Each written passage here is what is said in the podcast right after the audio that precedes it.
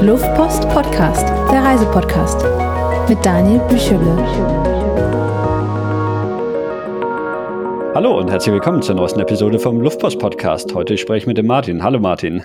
Hallo, grüß dich. Es war ein bisschen schwierig, äh, einen Termin für unsere Aufnahme zu finden, weil du äh, super viel unterwegs bist. Jetzt gerade bist du aus Armenien zurückgekommen. Was, warum bist du so viel unterwegs? Ja, das hat äh, einen, einen Grund mit einem Beruf, den ich ausübe sozusagen. Das Beruf ist ein bisschen ein großes Wort, aber ähm, ich bin letztendlich Expeditionsleiter für Touren auf der ganzen Welt. Ähm, wir sind äh, Expeditionscommunity, Fernwind ist der Name. Und ähm, wir organisieren Touren überall sozusagen mit einem, also mit der Aufgabe, eine, ein gewisses Expeditionsziel zu verfolgen, beziehungsweise eine gewisse Sinnhaftigkeit ähm, in diese Reise zu bringen. Und jetzt in Armenien zum Beispiel äh, haben wir einen neuen Track gescoutet ähm, und haben die oder stellen diese Informationen an der lokalen Bergcommunity zur Verfügung. Was heißt Expedition oder wie kommt so eine Expedition zustande? Kommen da Leute auf euch zu und sagen, wir müssten diese Expedition machen? Könnt ihr uns da helfen, das zu organisieren oder wie kommt sowas zustande? Teilweise ähm, oder auch aus Eigeninteresse oder wir finden eben Leute, die gewisse Projekte haben, die wir unterstützenswert finden. Ähm, wir kommen nochmal auf das Beispiel Armenien, da waren wir jetzt gerade im TCT das ist der Trans-Caucasus Trail. Das ist ein sehr spannender Fernwanderweg, der quasi vom Tom Allen ist der Gründer äh, oder Initiator. Ähm, der baut einen Fernwanderweg quasi zwischen Georgien, Armenien und Aserbaidschan. Vielleicht ein Stück weit zur Völkerverständigung, ob das so klappt, äh, sei mal dahingestellt, aber ist auf jeden Fall äh, ein, eine Idee davon. Ähm, und diesen Fernwanderweg haben wir quasi einen Teil davon als Gruppe probiert ähm, und als Gruppe sozusagen versucht und das erste Mal begangen. Und äh, das war einfach ein Kontakt, der entstanden ist. Wir haben Tom kennengelernt und dann haben wir gesagt, okay, ähm, wir probieren für dich quasi den Track aus und stellen die Informationen zur Verfügung. Und so spielt es zusammen. Wir arbeiten auch mit Universitäten zusammen. Im Sarek, in Schweden waren wir unterwegs. Ähm, weil ja mit botanischen, äh, botanischer Aufgabe haben wir Pflanzenproben gesammelt für die Universität Greifswald. Ähm, genau, also das ist immer unterschiedlich, was, was sozusagen zuerst da ist. Ähm, und dann bauen wir darum eine Reise. Das, das, heißt aber dann, ihr nehmt auch irgendwie dann noch Touristen quasi mit. Also so, du, du bist der Expeditionsleiter, aber ich könnte mich dann einfach sagen, so, okay, die Reise nach Armenien oder nach Schweden oder wo auch immer hin klingt spannend für mich, da komme ich dann einfach als, als Tourist mit. Genau, grundsätzlich schon, wobei es auch manchmal eben geschlossene Touren gibt. Also nimm nochmal das Beispiel Universität äh, Greifswald in Sarek. Das war eine geschlossene universitäre Tour. Äh, da war ich nur mit Studis unterwegs. Ähm, in der Regel ist aber sind die Touren offen und kann dann letztendlich jeder mitmachen, der sich bereit dazu fühlt. Und dass jeder mitmachen ist eben auch verbunden mit einem kleinen Bewerbungsverfahren sozusagen bei uns, dass man ja, dass wir einfach die Teilnehmerinnen kennenlernen und dass wir feststellen können, ob das quasi ja, ja die, das Bewusstsein für diese Aktion vorhanden ist, weil unsere Touren auch körperlich beziehungsweise gefahrentechnisch doch anstrengend bzw. gefährlich einzustufen sind. Und äh, insofern muss da eine gewisse Eignung da sein, hm. ähm, dass man bereit für so eine Aktion ist. Jetzt haben genau. wir schon äh, Schweden, Armenien angesprochen und dann heute geht es ja hauptsächlich um Kamtschatka. Was, was habt ihr sonst noch für, für Expeditionen bisher unternommen? Äh, wir sind in die Lofoten in Norwegen äh, noch unterwegs ähm, und ansonsten auch nur in Norwegen in der Hardangervidda ähm, im südlichen Teil. Das ist ein bisschen der ja, der Einstiegstour sozusagen, also ein bisschen einem zivilisierteren Gebiet. Ähm, dann haben wir Husky-Touren auch in Russland gemacht, in Samara, ähm, Süden von Moskau so äh, in der Region. Und nächstes Jahr geht es jetzt nur nach Patagonien und Tadschikistan. Und eventuell auch Kirgisistan, das ist noch nicht ganz sicher. Heute sprechen wir über die Expedition, die ihr nach Kamtschatka gemacht habt. Da warst du sogar mehr als einmal, richtig? Genau, ich war insgesamt zwei Reisen quasi nach Kamtschatka und drei Expeditionen. Wahrscheinlich musst du erstmal erklären, was Kamtschatka ist. Das ist so, so ein Begriff. Ich glaube, das haben viele schon mal gehört, so ähnlich wie Timbuktu, aber wenn du also so einfach nur als, als Wort für sehr weit weg. Aber wenn du, wenn du Leute fragst, dass sie auf der Karte zeigen müssten, wo es ist, dann würden inklusive mir die meisten es wahrscheinlich nicht finden. Wo oder was ist Kamtschatka? Ähm, ja, tatsächlich kennen es die meisten vom Risikospielen ähm, von dem Brettspiel Risiko, da sage ich die meiste Zeit die Antwort. Ähm, das kenne ich da, wenn meine Truppen stationiert. Ähm, genau, aber tatsächlich geografisch, es liegt in Russland, also es gehört zu Russland. Auch das ist ein Irrglaube. Viele denken, dass es äh, eigener Staat ist oder eigene ähm, ja, Regierung hat sozusagen. Das ist nicht der Fall. Das ist Teil von Russland. Also es ist das Oblast Kamtschatsky quasi, also der, der, die Region Kamtschatka. Und es ist, ich beschreibe es immer ganz gern, der Übergang zu Alaska, ähm, beziehungsweise die Verlängerung von Japan. Ähm, das ordnet das eigentlich immer geografisch so ein, dass, äh, dass mir jeder folgen kann. Also ganz, ganz, ganz im Osten äh, von Russland. Quasi so weit im Osten, dass man schon wieder im Westen ist. Was oder welche Expeditionen haben dich dahin gebracht? Das waren thematisch auch botanische Expeditionen. Ähm, es gibt äh, großes äh, Forschungsprojekt in, von der Universität Moskau oder grundsätzlich vom, vom Staat Russland, ähm, die letztendlich die Aufgabe hat oder äh, die, die äh, ja, Challenge hat, äh, alle Pflanzen oder allgemein die Pflanzenvielfalt in Russland, in dem riesigen Staatsgebiet zu erfassen. Und es gibt zwei Botaniker, die auf Kamtschatka arbeiten und mit einem davon, Wladimir Buri, äh, haben wir zusammengearbeitet quasi und mit ihm haben wir sozusagen die Pflanzen vor Ort ja kategorisiert beziehungsweise ähm, einfach einfach formuliert sozusagen kategorisiert beziehungsweise ähm, gefunden, Fotos gemacht und dann eben aufgezeichnet, dass diese Pflanzenart dort vorhanden ist. Ähm, und das ging dann auch so weit, dass wir äh, das rote Buch etc. dann eben auch fortschreiben konnten, quasi über die bedrohten Pflanzenarten beziehungsweise auch nicht mehr bedrohten Pflanzenarten. Wenn du auf so eine Expedition gehst, musst du da irgendwie ein Vorwissen haben über Botanik oder ist das dann einfach, ihr habt den Experten dabei und der erklärt euch dann, was ihr machen müsst? Also wir haben grundsätzlich den Experten dabei, ähm, der erklärt, was man machen soll, beziehungsweise was überhaupt los ist und welch, vor welcher Pflanze wir quasi gerade stehen. Wenn, also es ist Vorwissen nicht notwendig, aber wenn eins da ist, ist es natürlich umso besser. Ähm, dann macht es natürlich auch ein bisschen mehr Spaß, weil dann kann man da ähm, ja, mitschauen beziehungsweise äh, mitentdecken ähm, und die Pflanzen damit äh, einkategorisieren beziehungsweise ja, zu verstehen, was, was wächst da und warum wächst es da. Es hat ja viele klimatische beziehungsweise ähm, ja einfach Klimazonen, Umgebungen, Wind, äh, Sporenverteilung etc. etc. Ähm, das ist ja eine ziemlich spannende Thematik und je tiefer man da natürlich drin ist, umso mehr macht es in dem Sinne Spaß aber es macht auch ohne Vorkenntnisse Spaß. Vor allem auch, und das ist ein ganz entscheidender Punkt, dass ja so eine Expedition aus dem Expeditionsziel natürlich besteht, was hier in dem Fall die Botanik ist, aber ja drumherum noch viel weiteres passiert. Also es muss ja immer nur ein Camp aufgebaut werden, es muss immer noch Lagerbestände gecheckt werden, wir müssen uns immer nur navigieren, äh, wir brauchen eine medizinische Versorgung etc. etc. Und da gibt es noch viele Aufgabenfelder, ähm, die man vergeben kann, beziehungsweise die dann jeder auf so eine Expedition einnehmen kann. Und wie groß ist so eine Expeditionsgruppe dann? Das kommt ein Stück weit darauf an, wie viel Punkt 1 Verantwortung und Möglichkeit in dem Gebiet vorhanden ist. Also in Kamtschatka sind wir in der Regel mit zehn Teilnehmerinnen unterwegs plus drei von der Crew, also von uns und der Vladimir als Wissenschaftler.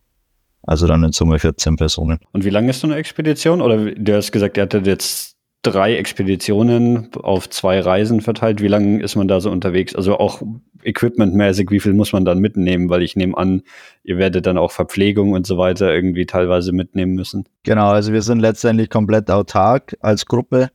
Ähm, wir haben alles dabei, Equipment, Verpflegung etc.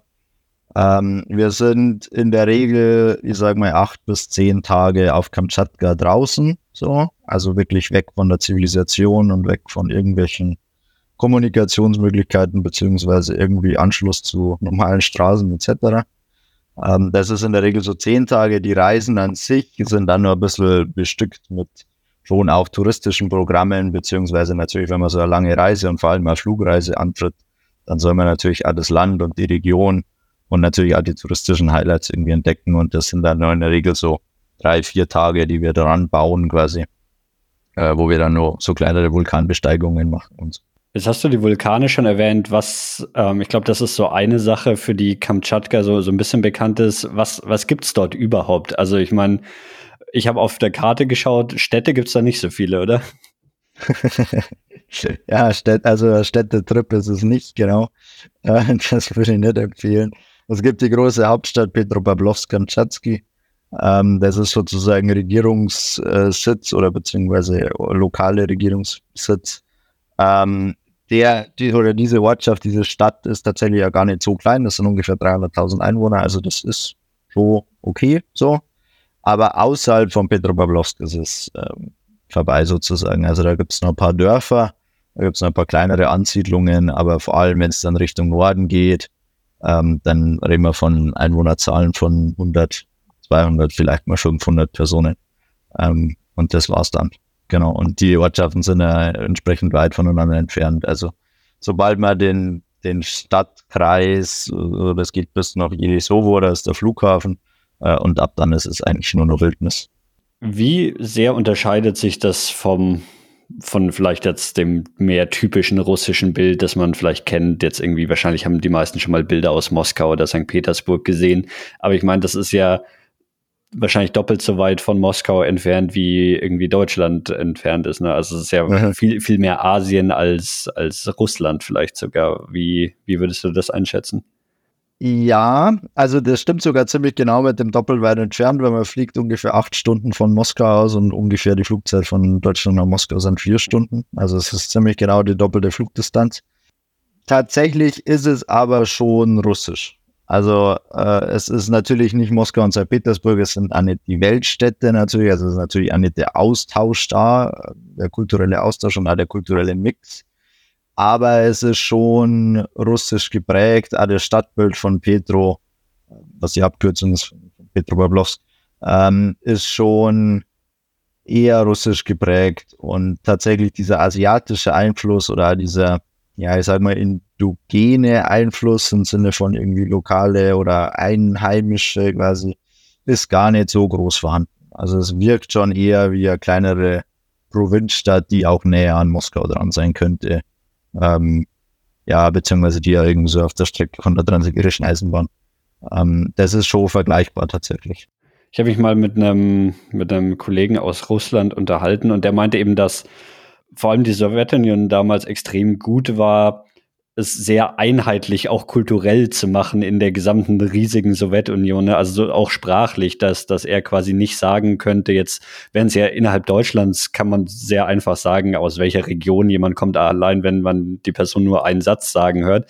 Und ähm, da ist irgendwie, meinte er eben, es ist die gesamte Sowjetunion viel, viel einheitlicher gewesen, dass es gar nicht so lokale kulturelle Unterschiede gibt. Würdest du das auch äh, zustimmen? Ja, also absolut, das, das kann ich definitiv bestätigen. Ich bin auch mit der Transsibirischen Eisenbahn schon durch Russland durchgefahren zum Baikalsee und dann bin ich runter in die Mongolei. Ähm, und das ist tatsächlich so. Also es gibt auch diese Dialekte oder so, diese klassischen gibt's wenig. Hm. Ähm, was es auf Kamtschatka noch gibt und was es auch in Sibirien im Grundsatz noch gibt, sind natürlich schon die einheimischen Völker. Und die haben teilweise auch noch ihre eigenen Sprachen und ihre eigenen Gewohnheiten. Und die gibt es auch auf Kamtschatka. Das sind die größte Gruppe ist die Iwenen oder das Volk der Iwenen. Ähm, allerdings wird diese Sprache kaum gesprochen, beziehungsweise wirklich nur nur in deren Kreisen. Ähm, und die können genauso auch das klassische, klassische Russisch. Also es ist tatsächlich so, dass da sehr, ja, sehr einheitliche Kultur in diesem Land herrscht. Was aber trotzdem spannend ist auf Kamtschatka eben mit dem Einfluss der Naturvölker, was vor allem im Norden von Kamtschatka, also Richtung, da gibt es eine Ortschaft, die nennt sich Esso, ähm, beziehungsweise dann Ust-Kamtschatsk, ähm, was schon auch wieder zusammenspielt und wo man dann erkennt, okay, da gibt es noch sehr viele Holzbauten, da gibt es irgendwie auch noch Strukturen, die an Rentierfarmen erinnern äh, oder zumindest auch von, von, von Aufbau her Richtung Rentierfarmen gehen was eindeutig wieder Einflüsse von der Iwenen-Kultur ist, beziehungsweise auch von der Lebensweise der Iwene. Und auch nicht nur die, die Völker da, aber wahrscheinlich auch die Natur ist natürlich schon irgendwie dann komplett anders. Ne? Man ist halt sehr weit auch, oder wie nördlich ist es? komplett nördlich von Japan, ja, ne? Also ist es schon auch, auch am Polarkreis? Nee, am Polarkreis haben wir nicht tatsächlich. Also es ist, äh, genau, es ist die Verlängerung von Japan, mhm. aber es ist, oder die Kurilleninseln sind ja sozusagen die, die Abspaltungen von Japan, die dazwischen liegen. Ähm, Allerdings ist es gar nicht so hoch. Also das ist halt tatsächlich aus meiner Sicht der kleine Druckschluss, den ich immer wieder höre. Ähm, es ist eigentlich, also Petropavlovsk liegt auch für Dänemark. So okay. etwa. Okay. Ähm, Petropavlovsk liegt auch im Süden von Kamtschatka, also es geht dann Richtung Norden. Und oben ist es natürlich dann, gibt es auch tatsächlich noch Permafrostböden etc. Also kommen wir schon in das klassische Sibirien.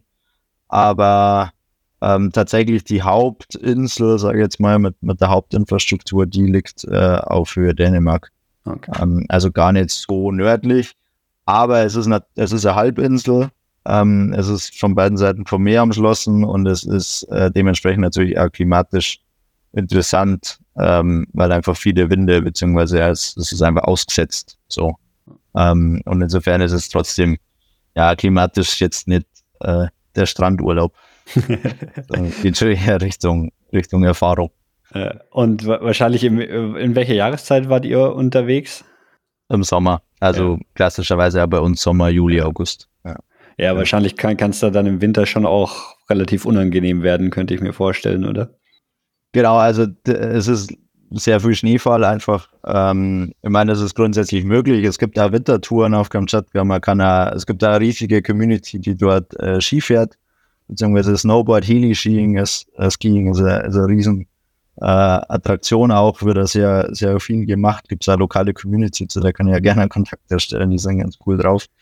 Ähm, aber das ist dann eher Richtung Wintersport. Äh, das hat dann nichts mehr mit Tracking zu tun, beziehungsweise mit, ja, mit Wiese und Wald, sondern eher halt mit ja. ja Schnee bedeckt. Genau. Ja. Ihr meint, es ist lustig, dass, als du das gesagt hast, weil so mein, mein Bild im Kopf war halt so, so ein bisschen so, ja, wie, wie ne, also halt irgendwie eher, weil sie halt so, so weit außen, also so, so weit entfernt von irgendwie anderen Großstädten sind, ne, hatte ich eher irgendwie gedacht, dass es halt ja noch eine viel traditionellere, wenig erschlossene Sache äh, oder Gebiet ist und dann, dann sagst du aber so, es gibt ja schon noch Tourismus und Heliskiing und, und ja. sowas. Also es gibt schon auch irgendwie, ja, modernes Leben da, so, so ist es jetzt nicht. Oder zumindest jetzt irgendwie um, um diese Provinzhauptstadt rum vielleicht. Genau, genau. Also die Provinzhauptstadt ist, ist, ähm, ist der Fokus und dort sammelt sich das auch. Und da gibt es ja viele junge Menschen tatsächlich, die Kamtschatka eben auch als ja, als Outdoor-Abenteuerspielplatz so ein Stück weit mhm. sehen. Ähm, und das zieht natürlich auch viele an. Also auch der Name oder der Begriff Kamtschatka ist in Russland allgemein mit einfach wilder Natur verbunden. Mhm. Ähm, und das zieht natürlich schon viele an. Also es ist auch für Angler und Fischer ähm, ist es ein Riesengebiet. Ähm, jeder, der irgendwie in Moskau äh, irgendwie Angelinteresse hat, der kennt Kamtschatka und war vielleicht schon da. Okay. Genau, also das ist, das ist schon so, aber natürlich, sobald man diese Provinzhauptstadt verlässt, ähm, wird es sehr schnell rudimentär. Und wir haben auch auf unsere Expeditionen in der Wildnis äh, mit Nomadenfamilien ja besucht, beziehungsweise von der Entfernung auch, äh, gesehen sozusagen und auch mit ihnen gesprochen. Und das ist dann schon ein sehr einfaches, sehr rudimentäres Leben. Ja. Ähm, die werden zwar teilweise auch mit Helikopter abgesetzt zu ihren Herden, aber ab dann sind sie der Wildnis beziehungsweise dem Wetter und der Umgebung ja schutzlos ausgeliefert, beziehungsweise das, was sie über die Jahre über Wissen, über die Lebensweise aufgebaut haben.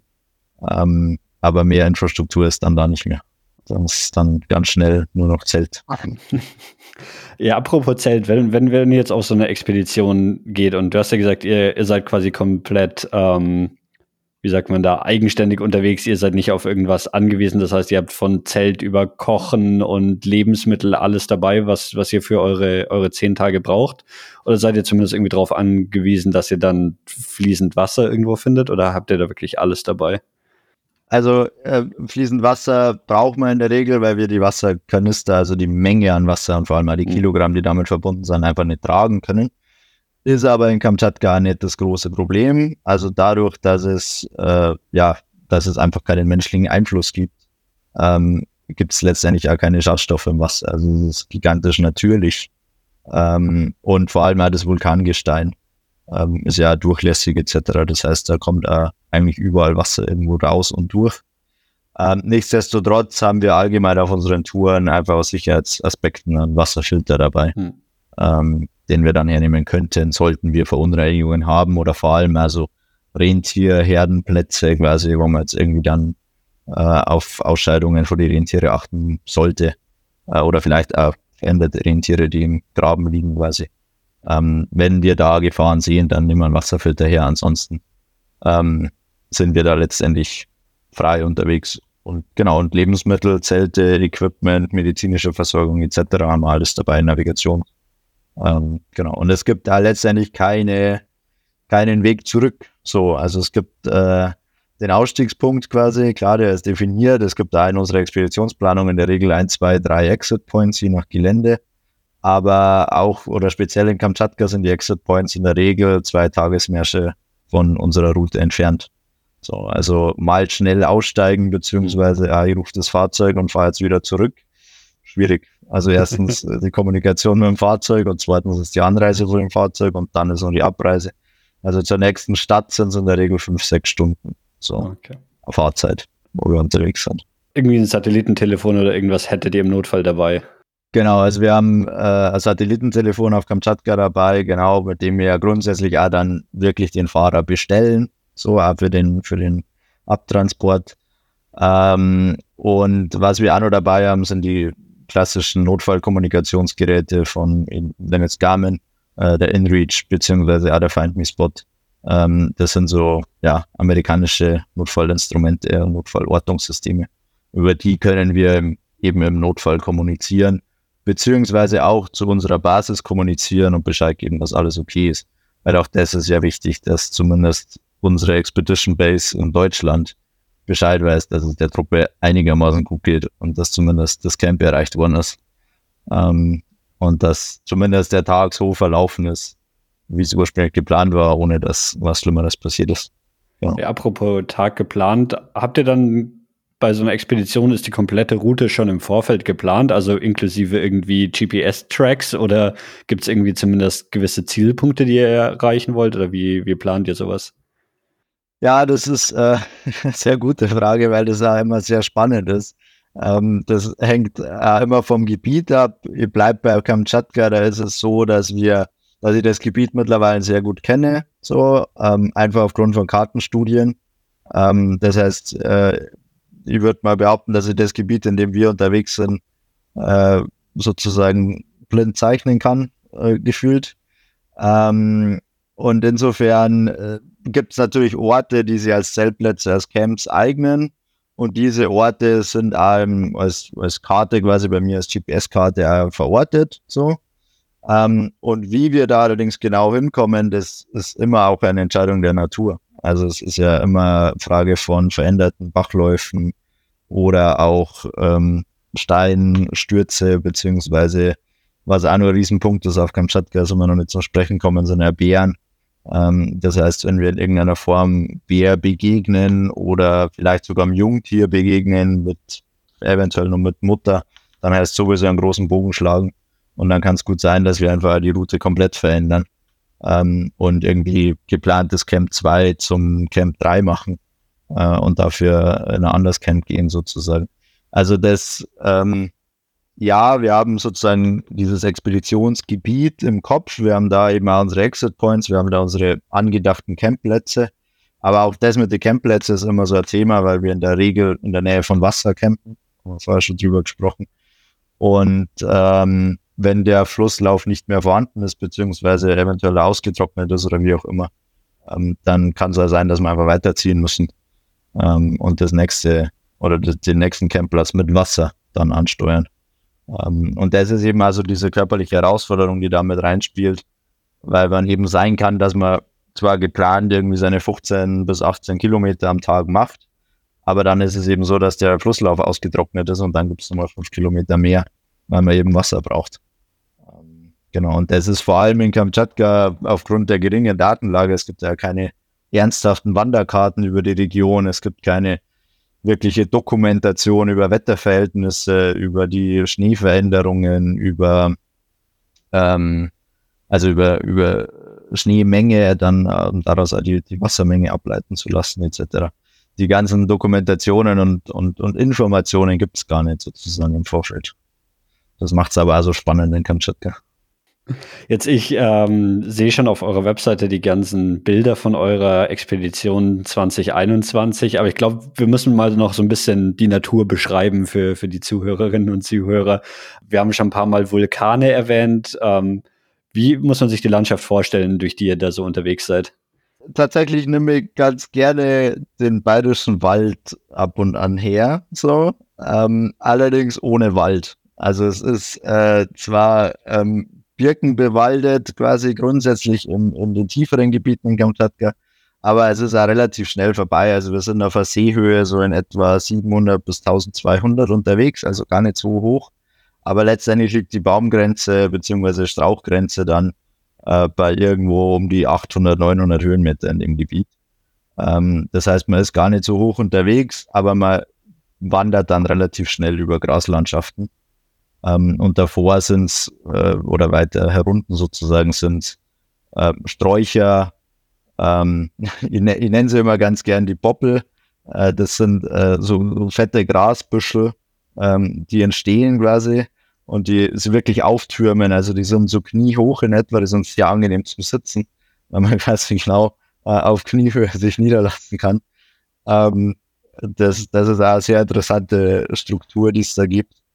Ähm, und dann ist es natürlich Vulkangestein überall und äh, je nachdem, wie es abgewittert ist, äh, auch also schwarzer Sand quasi dann als, als abgeliebenes Element.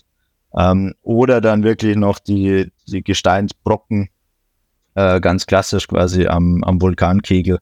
Äh, einfach erstarrte Lava, die dann ja abgebrochen ist, beziehungsweise zerbröckelt wieder. Ähm, und die sie da die Hänge raufzieht. Und generell relativ bergig, die, die gesamte Landschaft, ne? Ja, genau. Also bergig ja, wobei, wie gesagt, eher Richtung hügelig. So, mhm. also es ist nicht alpines Gebiet, das ist nicht vergleichbar mit den Alpen. Ähm, aber es ist eher Richtung hügelig, genau, ähm, aber definitiv rauf, runter ähm, und, und äh, immer wieder Erhebungen. Genau, also das Flachland ist eher, eher selten. Genau. Der, der Nordschwarzwald ist auch, das ist zum Beispiel auch mein Trainingsgebiet. Äh, in dem bereite ich mich vor, weil der Nordschwarzwald also ein bisschen in die Richtung geht, landschaftlich, was man findet. Und jetzt bei den Vulkanen, gibt es da einen Vulkan oder ist das irgendwie alles voll mit Vulkanen? Sind die noch aktiv? Ja, also es ist tatsächlich alles voll. Also es ist, es ist ja der, oh, jetzt habe ich den äh, Feuerring, aber ich weiß jetzt nicht mal, was für Platte, das habe ich jetzt gerade vergessen. Aber auf jeden Fall treffen sie ja zwei Kontinentalplatten dort. Ähm, also es ist äh, definitiv eine sehr, sehr, sehr, sehr aktive Zone. Äh, es gab tatsächlich ja 2021 einen aktiven Vulkanausbruch, ähm, der uns auf der zweiten Tour äh, den Himmel verfinstert hat, sozusagen. Ähm, also der war äh, nicht weit weg. Hat gerade überlegt über den Namen, du weißt. Der Shivelutsch. Shivelutsch, glaube ich, heißt er. Ähm, der ist bei Uskamchatsk und der ist tatsächlich auch wirklich mit Lava, also nicht, nicht nur in Anführungsstrichen äh, Rauchwolke oder Aschewolke, sondern auch wirklich mit Lava. Ähm, und diese Aktivitäten gibt's immer wieder.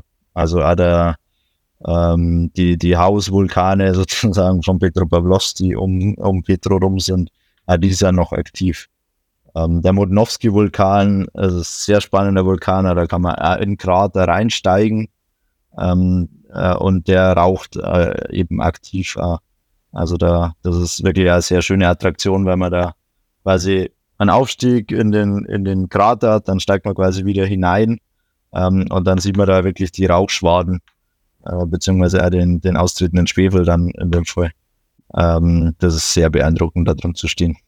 Also hat die Bevölkerung Angst vor Vulkanausbrüchen? Ist das irgendwie was? Also ich meine natürlich, wenn man in den Vulkan reinwandert, muss man wahrscheinlich immer ein bisschen vorsichtig sein. Aber ist es grundsätzlich was, was jetzt eine, eine Bedrohung für die Leute, die dort leben, darstellt oder nicht?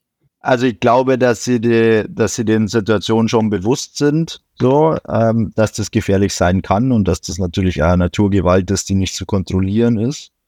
Aber ich glaube auch, dass die Leute einfach damit leben.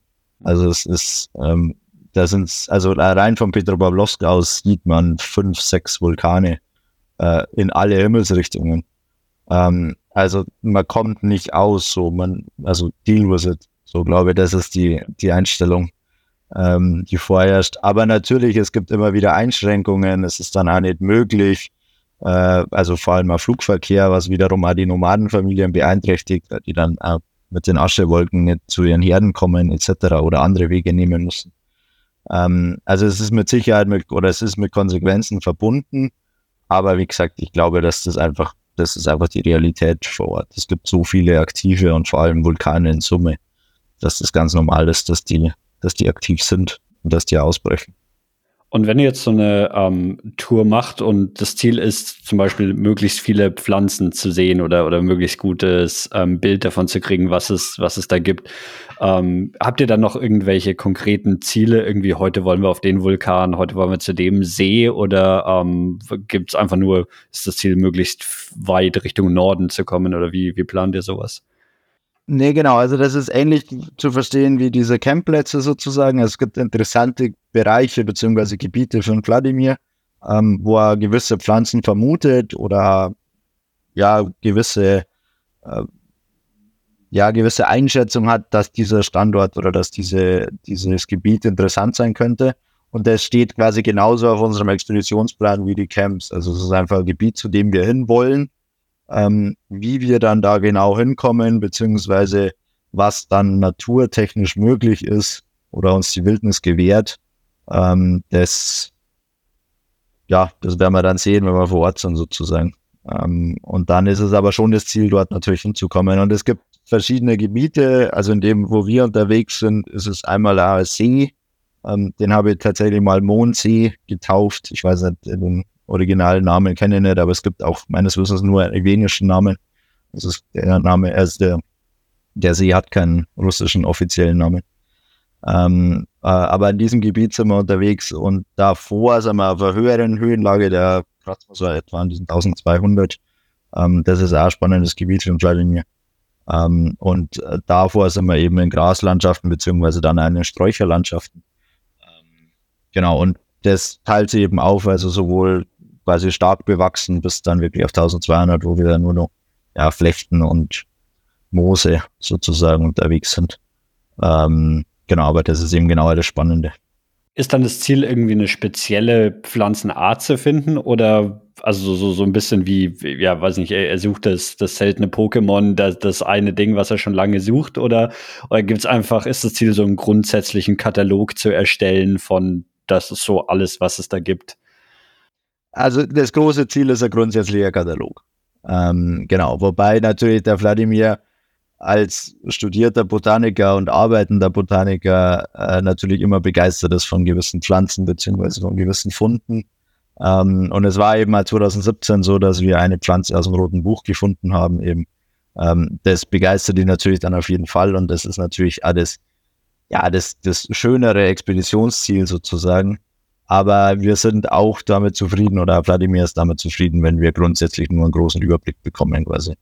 Ähm, beziehungsweise überhaupt dort aktiv sind. Also das muss man so ein bisschen in Relation setzen. Ich meine, die Alpen oder ich sag mal irgendwie unsere Gebiete sind extrem erforscht, da gibt es extrem viel Wissen über die Botanik. Das ist auf Kamtschatka nicht vorhanden. Es gibt zwei Botaniker in Person, die dort arbeiten.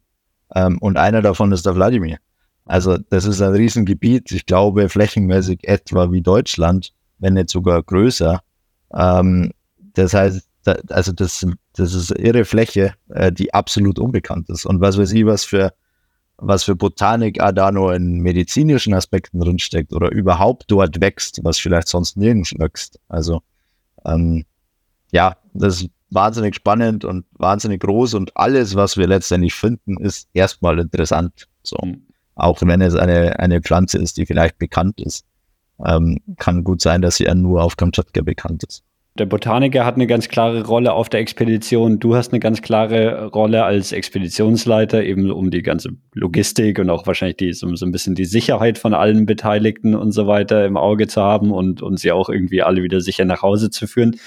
Ähm, die, ich nenne sie jetzt mal Touristen, die ihr mitnehmt, haben die, kriegen die dann auch irgendwelche Aufgaben, die sie in der Expedition übernehmen? Also du bist der Zuständige für, weiß ich nicht, das Abendessen kochen, du bist der dafür zuständig, irgendwie die Kartenplanung für den nächsten Tag zu machen oder sowas? Auf jeden Fall gerne und das ist also ein bisschen das Ziel, die Leute natürlich damit auch einzubinden und ihnen auch zu zeigen, wie man sowas organisiert, also dass man Also ein bisschen das Wissen vermitteln, was damit einhergeht. Ähm, und genau, also das sind letztendlich genau die Rollen. Es gibt zum Beispiel bei mir in der Regel einen Gasbeauftragten, der quasi oder Beauftragte, ähm, die sich quasi auch darum kümmert, dass wir genug, also dass wir unsere Gasvorräte, unsere Campinggaskochervorräte quasi im Blick haben, ähm, dass da nichts ausgeht. Ähm, dann gibt's manchmal auch sowas wie äh, Yoga, ähm, beziehungsweise Dehnübungen, also dass wenn wir ankommen am Camp, dass wir äh, uns dann nochmal im Kreis versammeln und nochmal äh, eine Dehnübung gemeinsam machen, die man vormacht.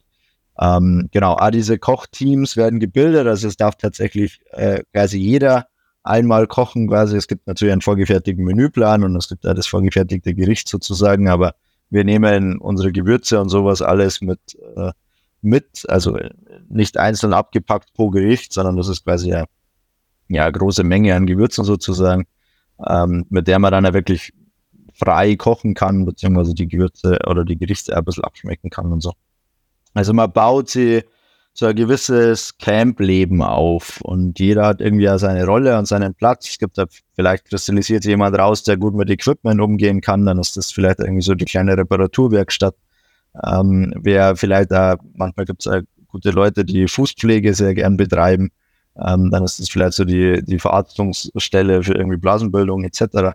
Also das, äh, genau, man, man baut so ein kleines Camp auf, man baut so eine kleine Familie auf und jeder liefert einen einfach seinen Beitrag, den er gerne macht und mit dem er sich wohlfühlt. Ähm, und am Ende funktionieren wir dann eben auch als Expeditionsteam äh, und jeder findet auch seinen Platz quasi, wo er sich wohlfühlt. Und wenn jetzt eine Teilnehmerin oder Teilnehmer sagt, ähm, ja, das ist jetzt irgendwie so nichts für mich und ich will ja hier einfach die Natur genießen, dann gibt es natürlich ein paar Grundaufgaben, die es zu erledigen gibt. Aber wenn das so die Einstellung ist, dann ist das auch okay. Ähm, und dann kann man das also machen. Aber wer sich einbringen will und einbringen kann, ähm, der ist auf jeden Fall da herzlich willkommen. Es funktioniert auch besser im Team, also wenn man alles einzeln macht. Ich kann mir auch ein bisschen vorstellen, dass so die, die Leute bei so Touren bei euch mitkommen, haben grundsätzlich schon auch ein Interesse daran, jetzt nicht irgendwie nur, nur irgendwie von einem Ort zum anderen geführt zu werden, sondern eben auch wirklich selber Teil der Expedition zu werden. Ja, absolut, absolut. Und das ist ja das Spannende und auch diese Tatsache, dass wir eben keinen vorgefertigten Track haben. Also, dass wir ja wirklich in einem, in einem Gebiet unterwegs sind. So, wir haben, also Wanderwege gibt es sowieso nicht. Äh, ist ja also absolut nicht wandertechnisch erschlossen, wo wir unterwegs sind. Ähm, es gibt dann ein paar Rentierpfade und vor allem auch Bärenpfade, äh, die man ganz gut nutzen kann und an denen man sich orientieren kann. Aber ähm, letztendlich ist diese Tatsache, dass man einfach in einem Gebiet unterwegs ist und keinen vorgefertigten Track hat, ähm, ist ja schon eine gewisse, ja, eine gewisse Grundeinstellung, die erfordert, dass man eben mit anpackt, packt und dass man eben das, das Camp auch aufbaut, ähm, weil es eben notwendig ist, weil die Situation und weil die Wildnis eben auch hart ist. Also es gab zum Beispiel einmal einen Wettereinbruch, ähm, äh, das war 2021 auf der Tour ähm, da haben wir in der Nacht minus 10 Grad gehabt. Ähm, das war so nicht geplant. Also es äh, haben uns auf etwa null, bisschen unter null eingestellt, aber minus 10 Grad haben wir mit Sicherheit nicht auf dem Schirm. Ähm, aber das kann es dann auch nicht mehr verändern, sozusagen. Das ist dann einfach die Situation, dann heißt es alles anziehen, was wir dabei haben, rein in den Schlafsack, äh, Rettungsdecken verwenden, wenn es wirklich eng ist. Und dann, ähm, ja, die Nacht versuchen zu schlafen, so viel Schlaf wie möglich zu erwischen und am nächsten Tag schauen wir, dass wir ein bisschen, oder einmal geschaut, dass wir ein bisschen absteigen, äh, dass wir Höhe verlieren, dass wieder ein bisschen wärmer wird. Jetzt hast du schon so oft die Bären erwähnt. Ähm, da muss ich natürlich auch nochmal nachfragen. Habt ihr, oder es gab auf jeden Fall irgendwelche Begegnungen mit Bären auch, oder? Aber du hast auch gesagt, dass man versucht, denen irgendwie aus dem Weg zu gehen. Was waren da so eure Erlebnisse? Ja, also Bärenbegegnungen gibt es auf jeden Fall. Äh, Kamtschatka ohne Bären ist nicht möglich. Äh, also das ist äh, automatisch miteinander verknüpft. Es gibt den dummen Spruch, das stimmt nicht hundertprozentig, aber es gibt den dummen Spruch, dass es mehr Bären als Einwohner gibt ähm, auf Kamtschatka. Also das ist tatsächlich nicht möglich und der Kamtschatka-Bär ist ja tatsächlich eine eigene Art oder eigene Rasse äh, des Braunbären, also der Braunbär, ähm, der wirklich also diesen ja, diesen Inseleffekt erlebt. Also er hat perfekte Bedingungen sozusagen und äh, mit diesem, also mit einem sehr hohen Lachsvorkommen. Äh, deswegen ist er, also es Kamtschatka bei, bei Fischern und Anglern sehr beliebt. Ähm, aber durch diese hohen Lachsvorkommen äh, hat der Bär sozusagen optimale Bedingungen und wird dadurch auch oder ist dadurch auch eine der größten, größten Spezien, die es gibt äh, vom Braunbär oder sogar die größte, da wird bisschen drüber diskutiert. Ähm, genau, aber im Großen und Ganzen ist eine Bärenbegegnung definitiv immer vorhanden, also das, das kann man so sagen. Ähm, allerdings, und das ist das Schöne wiederum, ist der Bär an sich und vor allem der Kamtschatka-Bär ähm, hat grundsätzlich Angst vor zweibeinig laufenden Wesen. So. Ähm, das heißt, wenn man irgendwie als Gruppe vor allem ums Eck kommt quasi und, äh, und auf einen Bärenkontakt stößt, dann hat in der Regel der Bär deutlich mehr Respekt und vor allem Angst vor der Situation, als wir das haben. Ähm, und insofern sind die Bärensituationen oder Begegnungen in Kamtschatka in der Regel sehr friedlich, weil der Bär einfach die Flucht ergreift. Ähm, was allerdings, und das ist das, was ich vorher gemeint habe, nicht der Fall ist, wenn es natürlich ums Verteidigung vom Nachwuchs geht, etc. Also ein junger Bär oder kleiner Bär vor allem äh, mit Mutter ist sehr gefährlich und da kann die Mutter natürlich dann auch in Angriffsmodus gehen. Muss man mit dem Essen irgendwie aufpassen? Also mit irgendwie das, das Essen, das man im Camp hat? Ja, also das, das ist also so ein klassischer, äh, ja, ich sag mal, Impuls, den man erkennt als Wanderer ähm, also würde jedem empfehlen, der in einem Bärengebiet unterwegs ist. Ganz klar, also muss ich allein schon, schon irgendwie aus, aus der Rolle der Expeditionsleitung sagen, äh, macht das, habt es auf dem Schirm. Ähm, allerdings muss ich auch ganz ehrlich sagen, dass ich das in Kamtschatka nicht so hoch einschätze, weil eben der Kamtschatka-Bär an sich Respekt und Angst vor Menschen hat. Und ich meine, er riecht ja nicht nur das Essen, sondern auch diese Anwesenheit einer, einer fremden Spezie. Ähm, und ich gehe einmal davon aus, dass die meisten Kamtschatka-Bären noch nie einen Menschen gesehen haben. So, weil einfach zu wenig Zivilisation und zu wenig ähm, Kontakt da ist. Und insofern riechen sie zwar das Essen und haben vielleicht auch ein Interesse, aber letztendlich ähm, kennen sie diesen zweiten Geruch nicht und das ist eigentlich dann, also dann gehen sie lieber in den Fluss und essen einen Lachs. So. Ähm, aber natürlich ist diese Gefahr da äh, und ja, wir bereiten uns damit hauptsächlich vor, dass wir einfach luftdicht äh, unser Essen verpacken. Also dass wir äh, Plastikflaschen, Hygieneflaschen so in die Richtung, ähm, wo wir Schaubverschlüsse haben, wo das wirklich dann einigermaßen geruchdicht verpackt ist und wir verbrennen unsere Abfälle beziehungsweise auch die Dosen und so, die wir dabei haben. Das wird ausgebrannt.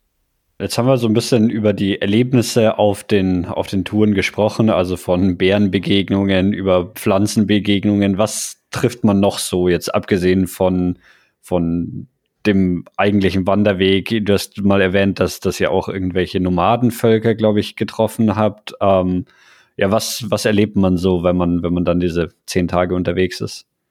Ja, genau. Also es sind ab und an nur diese Nomadenfamilien äh, unterwegs. Es sind jetzt, in der Summe sind es so sieben Familien, die auf Kamtschatka ähm, dieses Leben leben. Ähm, und die kann man manchmal aus der Entferne, also aus der Entfernung erkennt man dann quasi die, die Herde ähm, oder sie ist äh, auf dem Weg sozusagen. Ähm, ansonsten, ja, sind es noch ein paar Lemminge, ähm, beziehungsweise so, so Art Murmeltiere, die unterwegs sind. Ähm, und der Rest ist einfach unberührte, weite Natur und tendenziell auch nichts also man, kann wirklich ähm, ja in, in, in Wald beziehungsweise Wiesen schauen, soweit das Auge reicht ähm, und einfach die Natur genießen, weil man einfach abschalten kann, weil man einfach ja keinen Lärm um sie rum hat, äh, keine, keine Panik, keine Hektik, keine Attraktion äh, etc., sondern man, man sitzt da irgendwie an, an dem Vulkankrater oder, oder auf, auf der Schräge ähm, äh, und, und blickt einfach nur in, in weites Nichts ähm, und, und freut sich darüber, dass man, dass man am Fuße dieses Vulkans ein kleines Camp aufgebaut hat, wo es was Warmes zu essen gibt und wo es äh, warmer Schlafsack mit Zelt wartet. Ähm, und wenn man da absteigt, dann hat man letztendlich wieder alles, was man, was man zum Überleben braucht. Ähm, und das für den Augen, für die Augen und für den Verstand, ähm, das hat man sich davor in der Natur angeschaut. Was gibt's für oder gab es irgendwelche Situationen, wo du ähm, und weiß nicht, ob du darüber sprechen magst, wo du als ähm, Expeditionsleiter sagst, so dass das eine gefährliche Situation war oder eine brenzliche Situation oder zumindest irgendwie eine interessante, spannende Situation, irgend, irgendwas? Also die Situationen gibt's äh, definitiv. Das hilft auch nicht. Also man kann sich vorbereiten, wie man will, wenn man vor Ort ist und vor allem, wenn man diese Wildnis eben hat und dieses, das, was man einfach nicht einschätzen kann. Ähm, dann, wie gesagt, hilft die beste Vorbereitung nichts. Am Ende des Tages kommt immer was unerwartet. Ähm, was eine Situation ist, die man ganz gut beschreiben kann, ist das, was ich vorher schon erwähnt habe, dieser, dieser Wettereinbruch, äh, beispielsweise mit den minus 10 Grad. Das war absolut nicht vorhersehbar zu dieser Jahreszeit und auch in dieser Höhenlage. Also, wie gesagt, maximal minus 5 Grad, aber das ist eigentlich schon zu wenig. Ähm, minus 10 Grad mit wirklich auch Frostbildung etc. und äh, zugefrorenen äh, Wasserwegen dann ähm, das sind so Momente, wo man dann realisiert, okay, ähm, es ist einfach wild hier und es ist einfach ein Gebiet, äh, über das es viel zu wenig Informationen gibt. Ähm, und die Reaktion daraufhin ist jetzt zum Beispiel dann eben absteigen und zu sagen, okay, äh, wir gehen in, in, in tiefere Gebiete, ähm, wo es einfach klimatisch dann nochmal, nochmal wärmer wird. Ähm, genau. Ansonsten, wie gesagt, das passiert immer wieder, äh, auch natürlich medizinische Vorfälle. Ähm, ich meine, wir sind äh, mit 14 Personen zehn Tage draußen. Jeder, der wandert bzw. unterwegs ist, der kennt das, dass man einfach äh, kleine Wehwehchen sowieso hat. Ähm, aber auf die sind wir gut vorbereitet, haben wir Mittelchen dagegen, beziehungsweise haben wir uns auch Ideen überlegt, wie man Polsterungen baut. Zum Beispiel ist eine Thematik Hüftgurt vom Rucksack, der an der Hüftknochen scheuert ähm, das ist so eine ganz bekannte Verletzung, die, die passiert. Ähm, Gibt es aber auch ganz einfach einen Trick, dass man ein Sockenpaar dazwischen steckt und dann ähm, ja, geht's wieder weiter. Wie viel Gewicht hat man ungefähr da, pro Person dabei? Äh, ja, das sind in der Regel 25 bis 28 auf Kamtschatka Kilo. Genau, wobei natürlich davon auch vieles Essen ist. Also in der Regel sind unsere Essenspäckchen schon zwischen 6 und 8 bis 9 Kilo. Äh, und das verliert man natürlich ja mit dem Essen, was man startet, mit dem sollte man am besten immer nach Hause gehen. Ähm, insofern wird der Rucksack natürlich auch leichter. Und man selber, also kann man jetzt ins Biologische rein, baut auf der einen Seite Muskelmasse ab, weil man natürlich irgendwie, also der Körper die Nährstoffe aus dem Muskel rauszieht. Ähm, auf der anderen Seite gewöhnt man sich aber an die Bewegung, beziehungsweise sich an den Ablauf.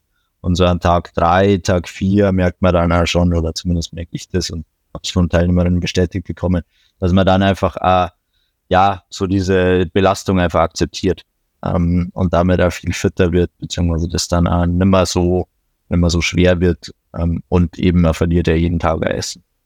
Ist es eher die Strecke oder die Höhenmeter oder was macht es anstrengend? Also die Höhenmeter sind es nicht unbedingt, weil es wie gesagt eher hügelig ist. Also es hält sich in Grenzen, was man am Tag macht. Es ist eher dann Richtung Kilometer. Und vor allem, und das ist das Spannende noch auf Kamtschatka, ist es durchaus auch das Mentale. Ähm, das ist ein Gefühl, also vor allem auch dieser Drop-off-Point. Also es gibt quasi ja einen, eine Strecke, wo man mit dem Auto noch hingefahren wird. Wir starten in der Regel von Milkovo. Ähm, das ist eine Stadt oder, also Stadt ist zu groß, Dorf. Ähm, in der Mitte von Kamtschatka so ziemlich äh, lokalisiert.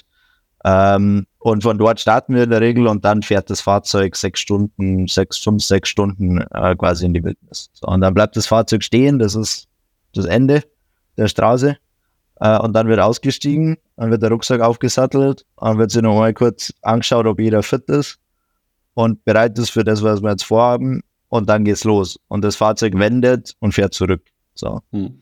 Und dieser Punkt ist tatsächlich ja ein sehr interessanter mentaler Punkt weil da einfach äh, die wirkliche, ja, das Bewusstsein dafür auf einmal vorhanden ist, so jetzt gibt es kein Zurück mehr im klassischen Sinne. Also es gibt natürlich immer irgendwie einen sicherheitstechnischen Weg raus, aber erstmal gibt es den nicht mehr.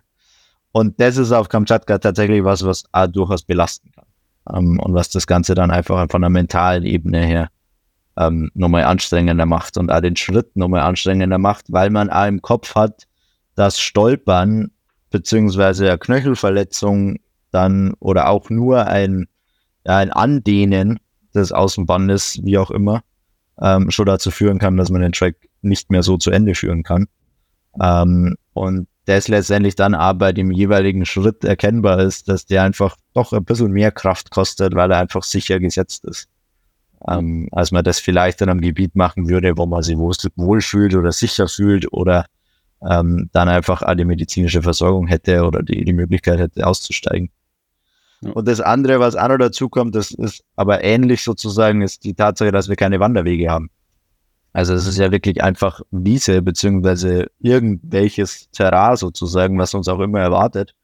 Ähm, und wir müssen ja überall drüber gehen. Also es ist ja nicht so, dass wir irgendwie entscheiden, naja, dann gehen wir mal außen rum. Ähm, der Weg ist vielleicht einfach zu lang oder zu unsicher.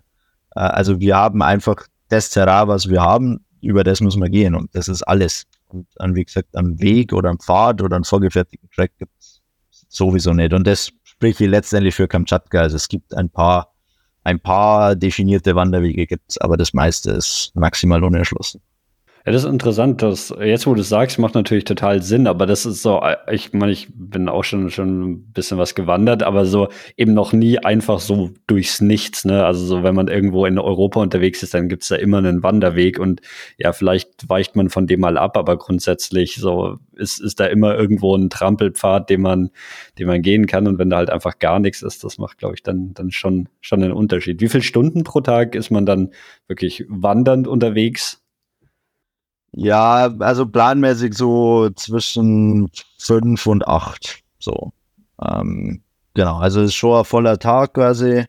Äh, wir machen in der Regel ein, ein bisschen anstrengender Morgenteil quasi, also dass man irgendwie so von neun weg quasi und dann ein bisschen ein späteres Mittag.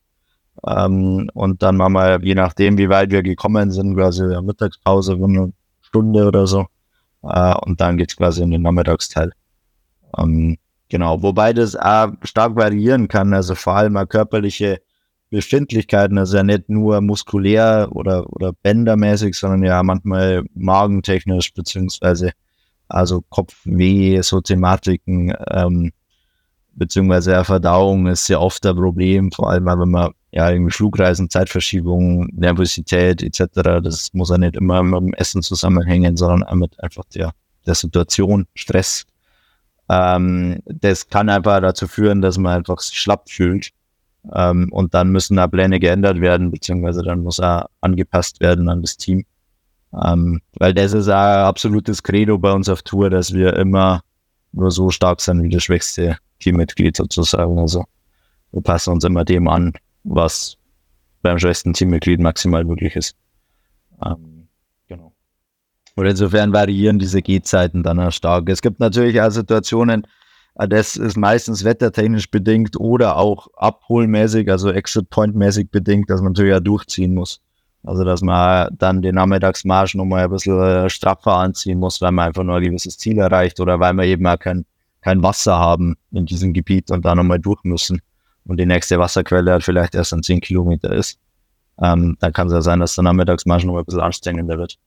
Aber das ist was, was ich, und das ist das, was ich vorher so gemeint habe, im Team aufbaut. Also das, dieses Verständnis so, okay, wir brauchen Wasser, wir müssen irgendwie ein sicheres Gebiet finden, wir können direkt neben dem Bärenpfad campen.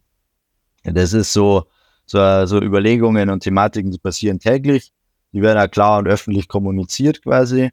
Ähm, und dann wird das so aufgenommen. Und das ist dann so ein gewisser Rhythmus, der sich einstellt und der das dann auch okay erscheint, wenn man sagt, ja, okay, dann machen wir jetzt nur die 10 Kilometer, weil wir brauchen ja Wasser. Aber wenn vielleicht der Körper schon lang gesagt hat, naja, eigentlich würde es mir reichen. aber das hilft nicht. Jetzt haben wir so oft über das Essen gesprochen, aber du hast noch gar nicht gesagt, was ihr so normalerweise dabei habt. Ich nehme an, Nudeln sind ganz praktisch zum Einpacken. was was es sonst noch so zu essen auf so einer Expedition? Genau, also Nudeln stehen tatsächlich weit drauf, also weit oben, ja, gibt es in der Regel immer, wobei Nudeln halt tatsächlich einen Nachteil haben, das große Packmaß. Ähm, also Nudeln sind in der Regel relativ äh, Volumen einnehmend. Was sehr gut ist und sehr beliebt ist bei uns auf Touren sind, äh, sind Linsen, also Linsencurry ähm, gibt es eigentlich in der Regel immer. Ähm, ist tatsächlich, äh, hat den Vorteil, nur den zusätzlichen Vorteil, dass Verdauern, verdauungsfördernd ist, was manchmal bei der Outdoor-Toilette gar nicht so schlecht ist, wenn man das ein bisschen forciert, so. Ähm, weil das ja alles gut funktionieren muss. Ähm, genau, also Linsen gibt's äh, in der Regel, Couscous gibt's nur in der Regel, das ist vor allem so ein Anstiegsessen, das ist nicht ganz so nährstoffreich, aber äh, ist äh, sehr, also schmeckt auch gut, so. Ähm, genau, Reis natürlich, äh, Klassiker. Ähm, und dann mischen wir in der Regel mit Trocken, äh, Gemüse, das wir im Vorfeld selber dörren ähm, und herstellen, beziehungsweise dann eben mit ja, Trockenobst, äh, so Snack-Sachen. Im Frühstück gibt's in der Regel Brei, also irgendwie Haferbrei, äh, Grießbrei, äh, Milchreis ab und an. Ähm, genau. Also das ist eigentlich eine sehr ausgewogene Ernährung. Die, die, die Menüpläne kommen von uns selber quasi, die macht Fernwind äh, selber und wir packen ja das Essen selber ab quasi ähm, und nehmen das dann mit. Ähm, ja, also wenn der Menüplan so aufgeht, sage ich mal, und so durchdacht äh, stattfindet, dann ist es tatsächlich so, dass wir echt gut, gut genährt durch die, durch die Tage kommen. Ja. Und dann, ich meine, Wasser muss man natürlich finden, da haben wir schon drüber gesprochen. Gibt es auch irgendwie, muss man manchmal noch einen Lachs angeln oder irgendwie ein Wildschwein jagen oder irgend sowas? Oder habt ihr sonst außer Wasser alles dabei? Ähm, also ja, äh, Angeln ist nur so eine Thematik, die wir auf Tour machen. Ansonsten gibt es aber das Credo bei uns, dass wir keine Tiere töten, außer, wie gesagt, eben das Thema Angeln und Fische. Ähm, aber wir gehen nicht jagen und wir stellen da keine Fallen auf. Ähm, das ist auch bei den zehn Tagen nicht notwendig. Ja. Das kann man sich überlegen, wenn man zwei, drei Monate draußen ist. Ähm, aber ansonsten ist das nicht auf dem Speiseplan. Fischen bzw. Angeln ist möglich. Allerdings gibt es da also ein bisschen das Problem in Kamtschatka, dass wenn natürlich ein flussreicher, äh, äh, ein fischreicher Fluss da ist, äh, dann gibt es in der Regel auch Bären. Und dem wiederum gehen wir aus dem Weg. Also ähm, ist es in der Regel so, dass die Bäche und Flüsse, wo wir vorbeikommen, dann eigentlich tendenziell keine Fische haben. Ja. Und tatsächlich ist es auch so, dass es auf Kamtschatka kaum, zumindest in dem Gebiet, äh, kaum Vögel gibt. Ähm, einfach weil es wirklich äh, ja, totes Land ist, so, ähm, also vulkanisch immer wieder quasi niedergemäht worden ist und sie dann langsam wieder aufbaut. Ähm, und das einfach hat dauert. Und insofern gibt es einfach die, die ja, Nahrungsgrundlagen nicht. Und Fischeier werden in der Regel äh, über Vögel übertragen, sozusagen, dass die quasi von dem einen Gewässer in das andere Gewässer kommen. Wenn es keine Vögel gibt, gibt es ja keine Übertragung quasi der Fischeier. Und damit gibt es tatsächlich ja Seen und Flüsse, in denen überhaupt kein Fisch wohnt, quasi. äh, obwohl er ja grundsätzlich dazu geeignet wäre und da nährstoffreich wäre, aber es gibt einfach keinen Transportweg der Fischeier. Mhm. Ähm, genau. Also insofern ist es gar nicht so, also da kann man sich definitiv nicht drauf verlassen. Wir haben es dabei und äh, wir versuchen es ab und an, aber es hat, hat tatsächlich, bis auf die Lofoten, äh, was natürlich ein anderes Gebiet ist, ähm, hat es auch nicht geklappt mit dem Fisch. Und das, glaube ich, gesagt, ihr kocht auf Gas. Also ihr müsst jetzt nicht ein Lagerfeuer machen und Holz sammeln, sondern ihr habt Campinggas dabei.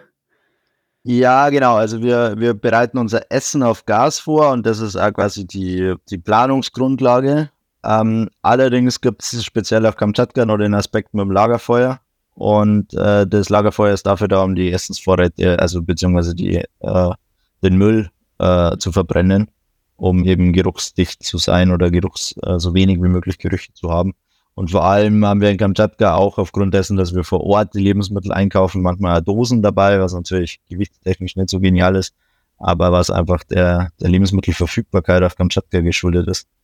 Ähm, und deswegen haben wir Dosen dabei und diese Dosen werden ausgebrannt. Ähm, genau, damit wir eben auch hier geruchsneutral sein oder zumindest nicht die offene Dose quasi den Bären wirklich anlockt. Ähm, deswegen gibt's auch auf den höheren Lagen, wo wir kein Holz mehr haben, noch ein Lagerfeuer von uns mit Holz, das wir von unten mit auftragen. Also es gibt quasi bei der Baumgrenze bzw. Strauchgrenze nochmal einen offiziellen Stopp, wo nochmal Feuerholz aufgeladen wird für die Tage, wo wir oben sind, ähm, damit wir jeden Abend ein kleines Lagerfeuer machen können, damit wir unsere Gerüche verbrennen. Ah, das, das erklärt auch das eine Foto, was ich bei dir auf der Webseite sehe, wo ähm, ja. jemand einen Rucksack komplett voll mit, mit Feuerholz gepackt hat. Genau. Ja.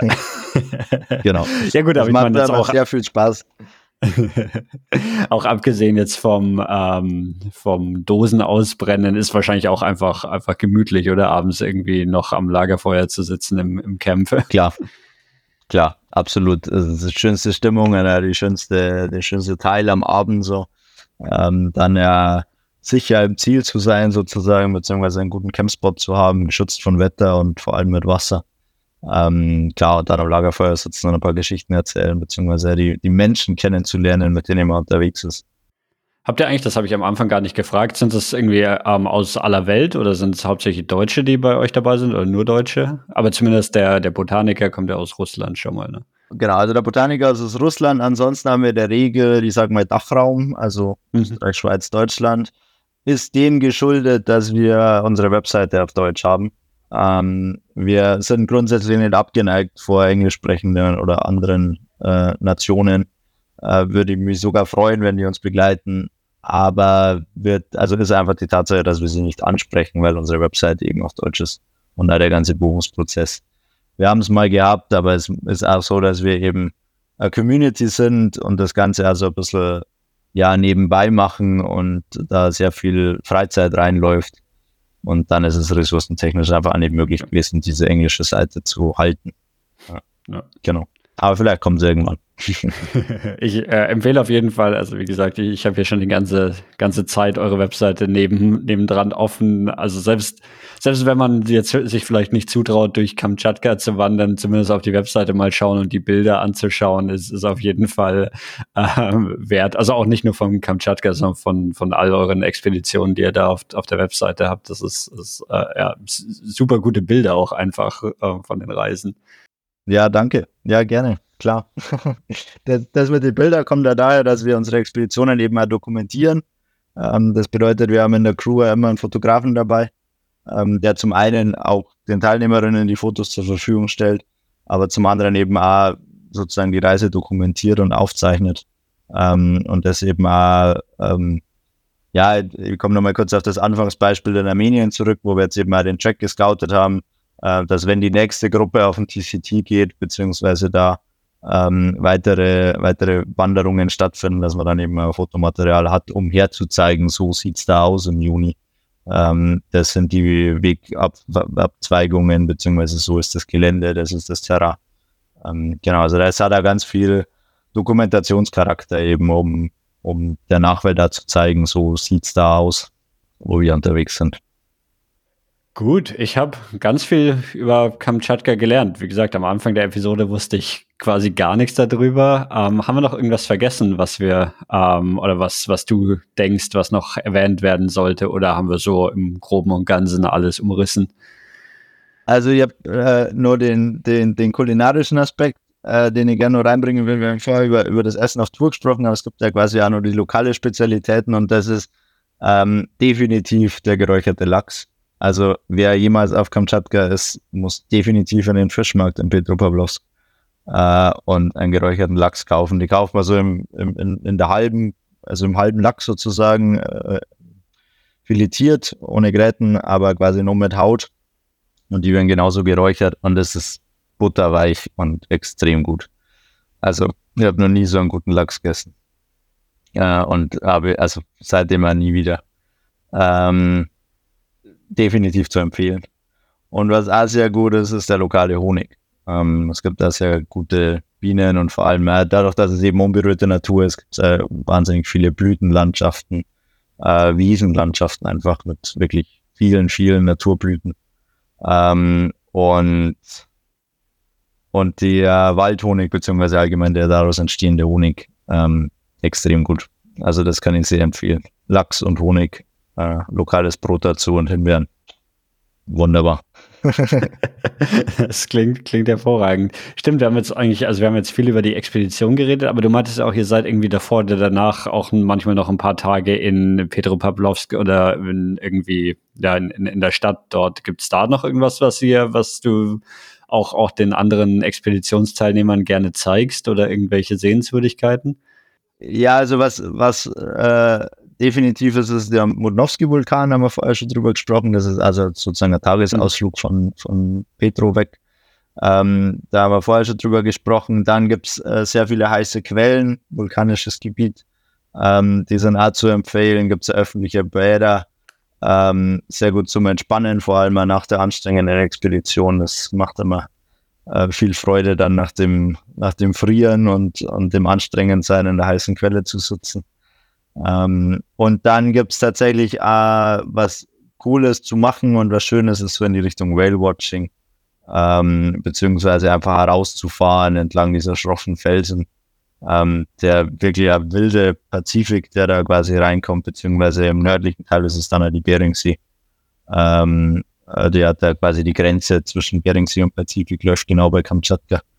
Ähm, genau, und da einfach rauszufahren mit einem kleinen Fischerboot, da gibt es Einheimische, die das ja anbieten. Ähm, und äh, habe damals tatsächlich ja Hochseefischen betrieben. Das hat geklappt. also das, das funktioniert. Ähm, genau, also das kann ich sehr empfehlen. Das ist äh, äh, eine coole Tour, eine schöne Erfahrung. Und was es tatsächlich auch gibt, ist ein Surferstrand äh, im Petropavlovsk. Ähm, das ist der Stadtstrand sozusagen und da gibt es äh, gute Surfwellen. Sollte man sich allerdings mit einem guten ne Neoprenanzug ausstatten, weil es temperaturtechnisch natürlich nicht vergleichbar ist mit unseren Geländen. Aber äh, ganz interessant, in Kamtschatka zu surfen. Ja. Alles klar, cool. Dann, ja, das war wirklich eine, eine super spannende Episode von irgendwie Surfen über irgendwie Lachsangeln und Bärentreffen war, war alles dabei. Ähm, ja, ganz, ganz vielen Dank, dass du dich erst bei, bei mir gemeldet hast, aber dann auch uns allen von, von deiner Expedition erzählt hast. Ähm, steht schon die nächste Planung an für Kamtschatka? Also ich habe gesehen, ihr habt schon, schon einige andere Touren geplant. Ist Kamtschatka auch schon wieder auf dem Plan oder erstmal andere? Also definitiv steht Kamtschatka aus, auf dem Plan. Ähm, ich habe irre Lust dazu, die Tour wieder zu machen, beziehungsweise wieder in irgendein verrücktes Gebiet dort zu gehen. Es gibt da nur eine kleine Idee von mir im Kopf. Das ist eine äh, Ost-West-Durchquerung, beziehungsweise West-Ost-Durchquerung äh, im Norden, wo die, wo die Halbinsel ein bisschen schmäler wird, also wo es dann quasi aufs Festland geht sozusagen. Ähm, und dort eine wirklich eine Durchquerung zu starten, das wäre die erste Durchquerung, die überhaupt dokumentiert ist in diesem Gebiet. Ähm, das ist ein Riesenvorhaben von mir und ein Riesentraum. Allerdings, und das muss ich da mit einem Satz erwähnen, dass es einfach politisch zurzeit nicht möglich ist, ähm, dort wirklich sinnvoll und vor allem auch moralisch vertretbar hinzureisen. Ähm, und insofern wird es diese Tour wohl nicht so schnell geben, zumindest nicht, bis sie die Situation so anpasst, dass man moralisch wirklich vertreten kann, in Russland zu sein oder den russischen Staat natürlich in irgendeiner Form zu unterstützen. Ähm, sobald das aber wieder möglich ist und sobald man sich auch wieder wohlfühlt, äh, Russland als Reiseziel zu nennen, ähm, wird es definitiv wieder eine Kamtschatka-Expedition geben. Davon bin ich überzeugt ich meine, es ist halt immer noch Russland, was jetzt so, so irgendwie ne, gedanklich ist das von, von allem, was wir besprochen haben, so ist das irgendwie, hätte es auch Kanada sein können, vielleicht so, so ein bisschen, ne, aber so dann, und, und ja, ich meine, ne, wenn du irgendwo mitten, mitten im Nirgendwo bist, dann spielt Politik wahrscheinlich eine, eine relativ kleine Rolle, aber ähm, im Endeffekt, ja, macht das natürlich dann schon, schon einen großen Unterschied irgendwie jetzt für die Durchführbarkeit von, von solchen Expeditionen, das ist klar. Ja, also genau, mitten im Nirgendwo ist es letztendlich völlig egal, da, da bin ich völlig bei dir. Aber es ist eben auch so, dass der, dass der letztendlich einzige sinnvolle Verbindungsflug nach Petropavlovsk und damit überhaupt eine mögliche Anreise äh, über Moskau geht. Ähm, also man muss sie letztendlich in Moskau aufhalten ähm, und muss dort zumindest umsteigen. Ähm, und es ist auch die Flugverbindung Aero, äh, Aeroflot, ähm, beziehungsweise die Fluggesellschaft, die ja russisch, also die dem russischen Staat gehört. Ähm, genau, also man kommt natürlich nicht drum rum, wenn man dieses Land betritt, in irgendeiner Form die Politik oder die, die jetzt das Regime zu unterstützen. Und das ist zurzeit nicht der Fall, dass wir uns, also wir bei Fernwind sehen, das zu tun. So, und insofern wird es das nicht geben. Aber wie gesagt, sobald es wieder möglich ist, ähm, werden wir wieder alles dran setzen, dass wir so eine Tour auf die Beine stellen. Und diese Ost-West-Durchquerung die schwebt noch sehr, sehr präsent in meinem Kopf. Gut, aber ich sehe auch, dass euch auch, auch wenn es jetzt nicht nach Russland ist, euch gehen die, die Ideen für interessante Touren auch anderweitig nicht aus. genau. Also wir haben nächstes Jahr wieder ähm, Armenien im Programm. Da werden wir auch wieder einen Teil vom TCT machen. Ähm, ich bin gerade an der Planung in Tadschikistan. Auch dort geht es um Scouting von einem neuen Track im Pamir, äh, im Pamir-Gebirge. Äh, da sind wir jetzt gerade in den letzten Zügen der Planung. Und äh, in Patagonien werden wir auch unterwegs sein. Ähm, genau, also es sind äh, in Kirgisistan haben wir die Anfrage bekommen, um ein Basislager aufbauen für Forschungsstation. Ähm, dass wir quasi bei der Errichtung des Basislagers helfen und dann von dort aus quasi Forschung betrieben werden kann, Flora und Fauna letztendlich. Ähm, genau, also bleibt spannend und gibt es definitiv nur ein paar Touren, ähm, die immer, wie gesagt, mit einem Sinn verbunden sind und die nicht, äh, nicht nur des Tourismus wegen stattfinden, sondern wirklich auch ein größeres Projekt. Im August geht es für mich in die Mongolei. Da habe ich gerade meine, meine letzte Episode ging über die, über die Mongolei. Ah ja. Oh ja. Schön. Cool. Genau, da bauen wir ein Gewächshaus auf im, im, im Altai. Ähm, in der Grenzregion Russland-China. Ja, ist auch ein spannendes Projekt. Dann haben wir es jetzt doch noch geschafft, nicht auf eine deprimierend politische Lage zu enden, sondern doch noch einen, einen schöneren Ausblick ähm, zu haben. Also Martin, ganz vielen Dank dir, dass du dir die Zeit genommen hast, ähm, hiervon zu erzählen. Und ich sage Tschüss und bis zum nächsten Mal. Vielen Dank dir für die Möglichkeit. Ciao, Servus.